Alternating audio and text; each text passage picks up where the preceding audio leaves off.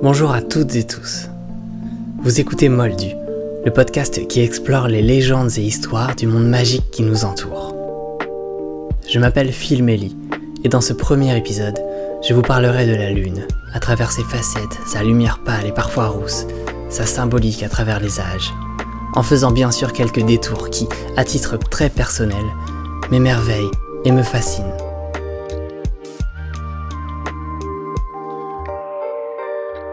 La Lune, astre du temps, lumière de la nuit, à travers les époques et les continents, a toujours émerveillé nos sens.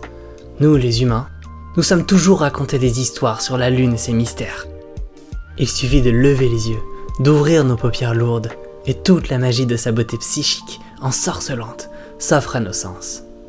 Quelles sont ces histoires de magie lunaire et comment les préserver dans notre monde de moldu Depuis que j'écris sur la Lune, j'ai l'impression de la voir beaucoup plus, de ressentir sa présence constante. Car oui, la Lune, exactement comme le Soleil, n'est jamais très loin. Et cet émerveillement semble ne jamais s'altérer.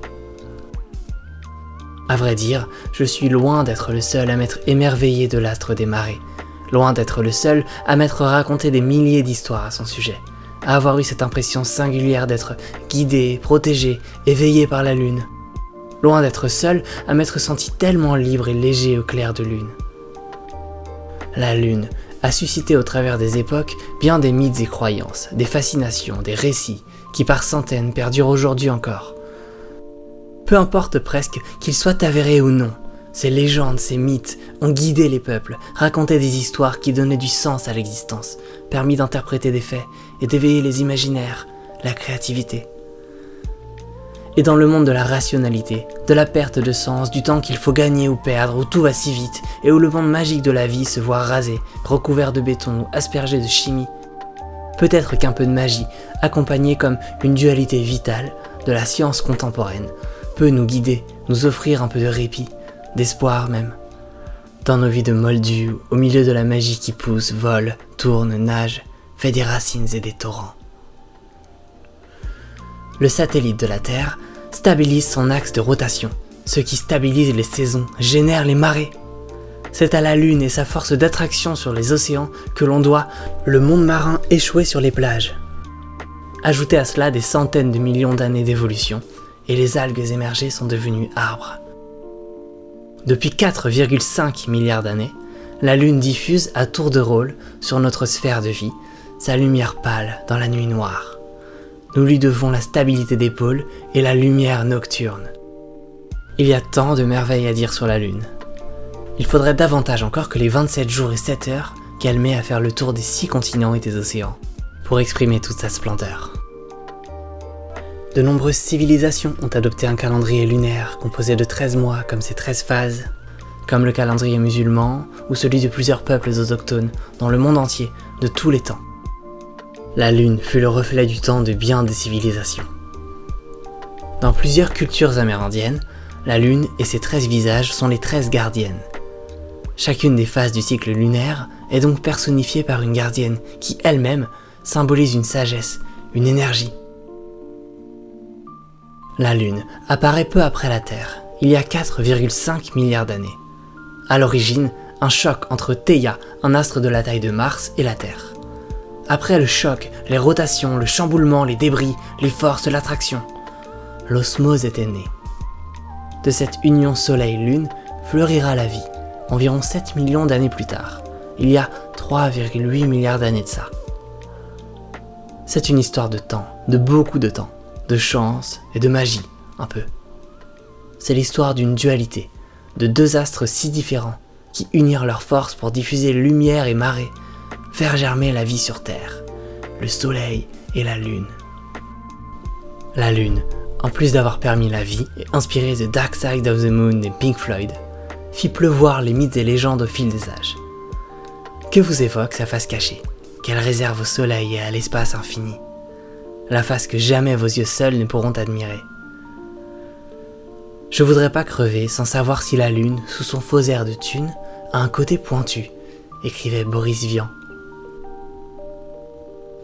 Le premier humain à l'avoir observé depuis l'espace à l'œil nu, The Dark Side of the Moon, c'est l'astronaute William Anders, et il dit en 1968 L'autre face ressemble à un tas de sable avec lequel mes enfants ont joué autrefois.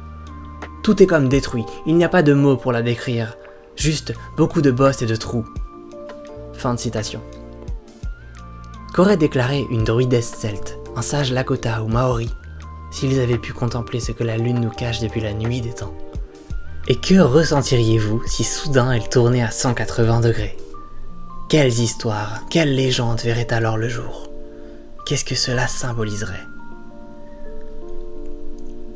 À travers le temps, les époques et les peuples, l'astre aux mille cratères symbolisera la féminité, l'intuition, la fertilité, l'instinct.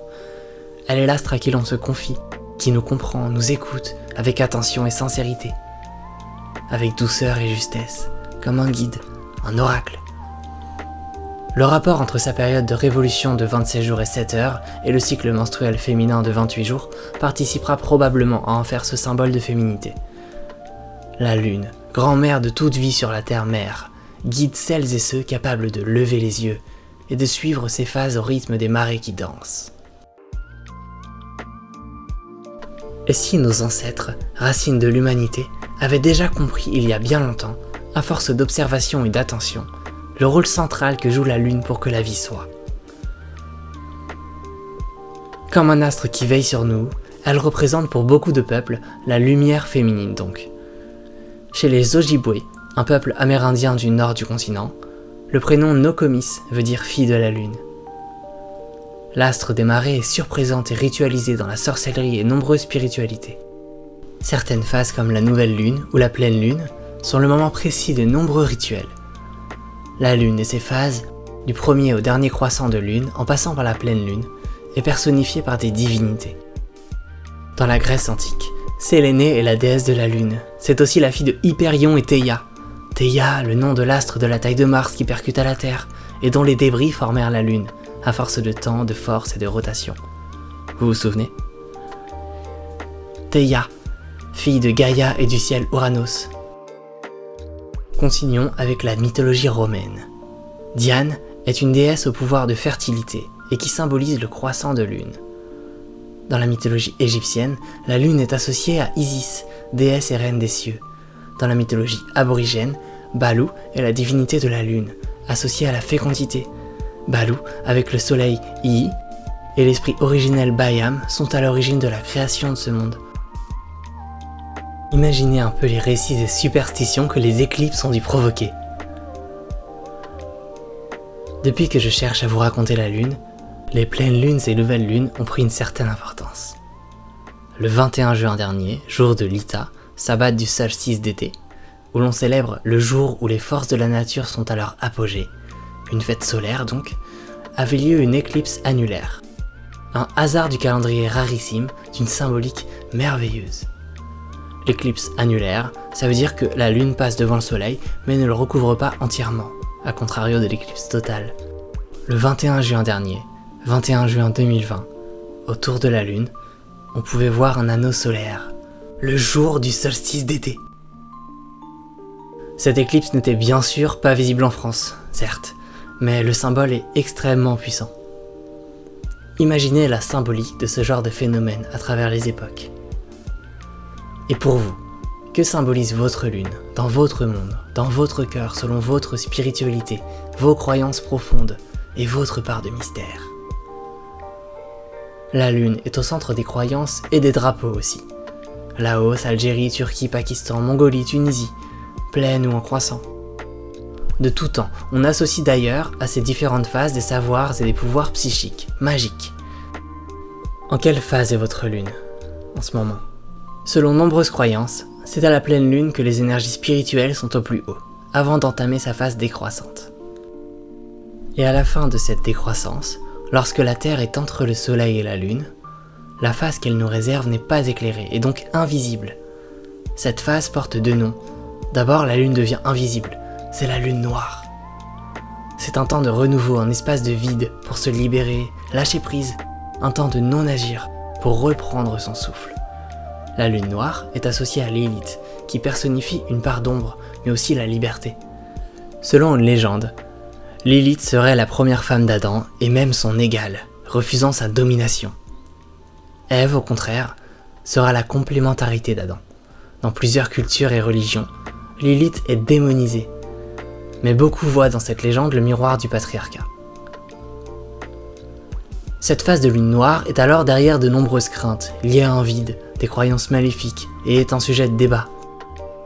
La magie blanche n'est pas toujours recommandée, mais on dit aussi que cette lune d'ombre est le moment de faire des rituels autour de nos souhaits, de nos vœux, de nos intentions, se recharger, se libérer.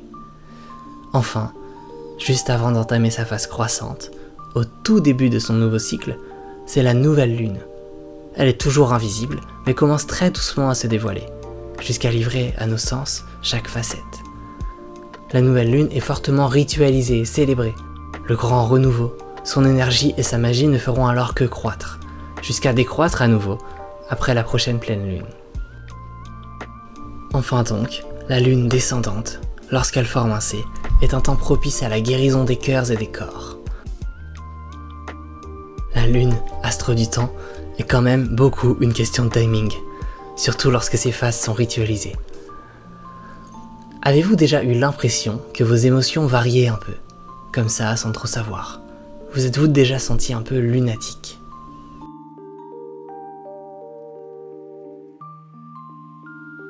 La lune nous émerveille, et au-delà de recouvrir nos pieds d'écume, on lui prête encore aujourd'hui de nombreuses croyances, y compris dans nos sociétés moldues. En hôpital psychiatrique, les patients décupleraient leurs mots lors de la pleine lune. Il ne faudrait pas non plus s'y marier, et les maternités y seraient saturées. Bien sûr, gare au loup-garou à la pleine lune, cause d'ailleurs de nombreux troubles du sommeil. Enfin, savez-vous d'où vient le mot lundi? De lunis dis. Pardonnez ma prononciation du latin, qui signifie jour de lune. Enfin, une bonne raison d'aller comme un lundi. Imaginez un peu lundi prochain, lorsqu'au premier comment ça va, vous pourrez répondre. Oh, comme un jour de lune. La lune, sphère céleste magique, n'a cessé de fasciner. Depuis la nuit des temps, elle a rassemblé les humains dans l'espace et le temps, car, même dans la nuit, elle reflète le soleil brûlant, nous guide, nous apaise, tamise le monde nocturne. Elle est là, toujours même invisible, patiente, généreuse pour qui sait la voir ou la deviner, au centre de nombreuses spiritualités, dans la sorcellerie ou les chamanismes. Alors on fait des rituels à une certaine phase, avec certaines plantes et certains arbres, comme les druides et druidesses celtes et leurs baguettes magiques en bois de saule. Baguettes magiques qui protégeraient au cours des voyages dans le monde souterrain et de l'inconscient. Le saule, chez les Celtes, est le reflet des rythmes féminins et lunaires. Qu'il est simple de percevoir les bienfaits du soleil et subtil de percevoir ce que la lune nous offre. Et nous avons le droit d'y voir quelque chose de magique, spirituel, grandiose, si cela nous aide, nous plaît, nous émerveille. Et il y a 4,5 milliards de raisons de s'émerveiller du clair de lune. Mais la lune nous offre encore plus de mystères qui éveilleront toujours davantage l'adoration que l'humain lui voue. Lune de sang, lune bleue, super lune, super lune bleue de sang. Voyons ces phénomènes magiques un par un. Blue Moon, la lune bleue. C'est lorsque deux pleines lunes ont lieu en un mois. C'est la treizième lune d'une année, donc. Comme une offrande. L'explication, c'est que nos calendriers ont quelques jours de plus que le calendrier lunaire. Alors, environ tous les deux ou trois ans, la Blue Moon s'invite comme un équilibre. Et elle s'invite également dans le répertoire de Billie Holiday, Frank Sinatra ou Dean Martin. La superlune, c'est ce moment quand la lune est au plus proche de la Terre, dans son orbite autour de nous paraissant alors un peu plus grande. La lune de sang, lune rousse, lune rouge. C'est lorsque la lune est éclipsée par l'ombre de la Terre. Elle est basse à l'horizon et le ciel est dégagé. Elle prend alors cette teinte rougeâtre, cuivrée. I'm an orange moon, chante Erika Badu. Bien sûr, innombrables mythes et légendes sont nés sous la lune rouge. Ainsi, la lune rousse annoncerait l'apocalypse. Pour les Mayas, la lune rouge était une guerre entre les dieux, et pour les Aztèques, une guerre entre le jour et la nuit.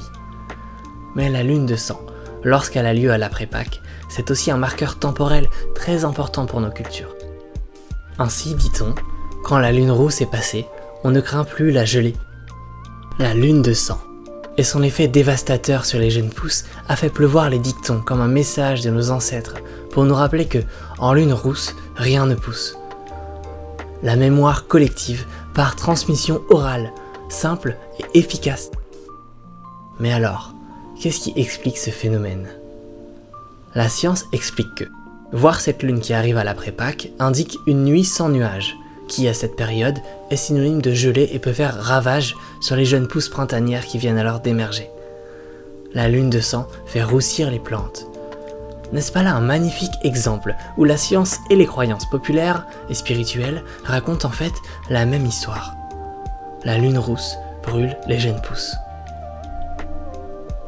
Accrochez-vous bien pour la suite. La super lune bleue de sang. C'est ce moment où arrive en même temps une treizième pleine lune annuelle, Blue Moon, une lune de sang et une super lune. Imaginez un peu. À travers les âges, la lune fascine, inspire, sublime. Fly me to the moon and let me fly over the stars. La lune reflètera sa lumière sur des écrivains et écrivaines, poètes, musiciens et musiciennes, peintres, conteurs et conteuses d'histoire. Je vous ai sélectionné un petit florilège. Jules Verne, de la Terre à la Lune, Paul Verlaine et son poème La Lune Blanche, Moon Weaver, chanté par Audrey Hepburn ou reprise par Louis Armstrong et Ella Fitzgerald, ou encore Clifford Brown. On doit à la Lune le clair de lune de Debussy, Drunk on the Moon de Tom Waits, très présente aussi chez David Bowie ou Chet Baker, Billie Holiday. On pourrait aussi citer la sublime Moonlight in Vermont, reprise par le duo définitivement magique Louis Armstrong et Ella Fitzgerald. À travers les voix et les plumes, la lune ensorcelle. La lune nous guide et a le pouvoir de commander la nuit. N'est-elle pas tellement plus qu'une sphère où l'on plante un drapeau comme pour marquer un territoire, une proie à la colonisation humaine et technologique, des plans de base spatiale, une mine de roche à exploiter Ne serait-il pas la moindre des choses de préserver sa magie? Ne serait-ce pas d'autant plus excitant, fascinant? Préserver sa spiritualité, comme guide et gardienne du temps. Au-delà de tous les mystères que cache la Lune, elle nous apprend que chaque année, elle s'éloigne de 3,8 cm. La Lune, sagesse ancestrale et mystique, clé du passé et issue du futur, nous enseigne le présent, l'instant présent, le temps qui se vit simplement aujourd'hui, tout en prenant le temps, tout en observant, à la vitesse des arbres. Que vous montre la Lune? Quelle est sa phase? Quelles sont les couleurs qu'elle reflète à vos pupilles? Lorsqu'elle brillera ce soir, sa lumière tamisée, très diffuse, comme filtrée par un tulle, la lune offrira un autre visage à la nuit des plaines, montagnes et rivages, dévoilera de nouveaux inconnus, écrira de nouveaux mystères ici, jusqu'à partir ailleurs, et puis revenir enfin. Dans sa danse cyclique, éphémère mais constante, lune, astre du temps, apaisera les mondes. Combien de temps encore Et combien de marées? Et nous, les moldus, ne verrons jamais sa face cachée. Mais, illuminée par le soleil, le visage qu'elle nous offre est bien assez magnifique pour que l'on ne ressente aucun besoin de voir ce qu'elle ne veut nous montrer. Lune, porte des rêves et reflet de la lumière, éveille l'espoir caché, que la beauté et la magie sont toujours là, sous nos yeux, qu'il nous suffirait alors d'ouvrir. Se laisser bercer, se laisser tourner autour, être un peu rêveur, oisif, un peu dans la lune.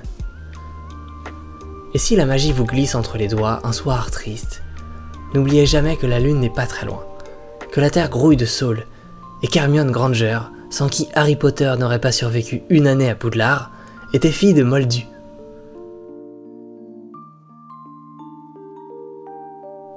C'était Moldu le podcast, écrit et réalisé par Phil Melly pour Imago TV. Merci à Pauline Billet, Juliette Cani, Eva Roussel et Bruno Istardon pour leur écoute, leur temps et leur aide précieuse. La musique en fond était Flow Witch du groupe Purple Cat. Dans le prochain épisode, je vous parlerai des rêves, comme portail des mystères, l'une des dernières forteresses de la liberté, comme d'un monde magique qui nous emporte chaque nuit, les rêves, comme monde des symboles et des légendes par excellence. Alors à bientôt, et d'ici là, observez la lune et faites de beaux rêves.